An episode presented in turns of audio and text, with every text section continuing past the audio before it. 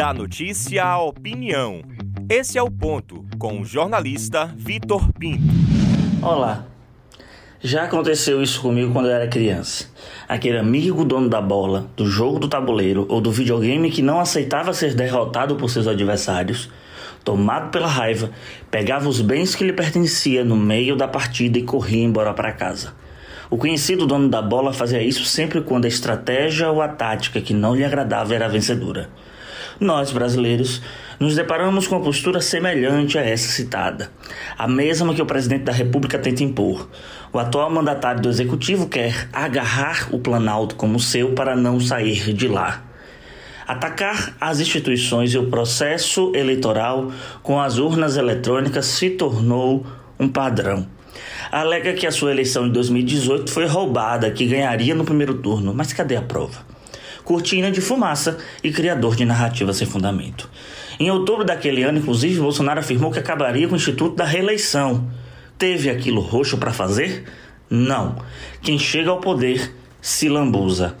Engraçado que só agora Bolsonaro tenta, com efusividade, atingir o processo eleitoral brasileiro o presidente da República foi eleito a vida toda, nos seus longos anos no Congresso, por esse procedimento, mas quando o caso não lhe convém, cabe o ataque.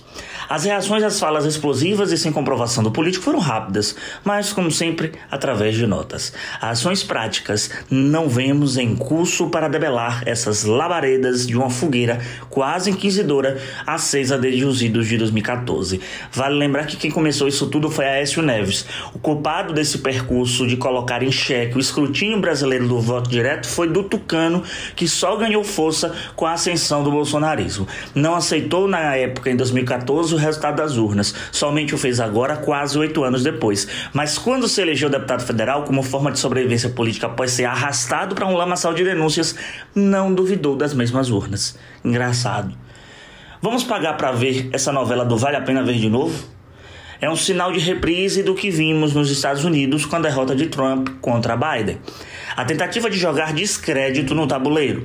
Não consigo mensurar um tempo de reação comprovadamente eficaz no pleito do próximo ano para que JB, mas a cada pesquisa que sai, a cada movimento que mostra uma, uma ascensão de Lula, o discurso da eleição roubada surge com força na boca do bolsonarismo. Soa nervosismo, não do zelo do processo democrático, muito pelo contrário, mas uma escancarada convicção de um projeto de poder pessoal. Sou Victor Pinto e esse é o ponto.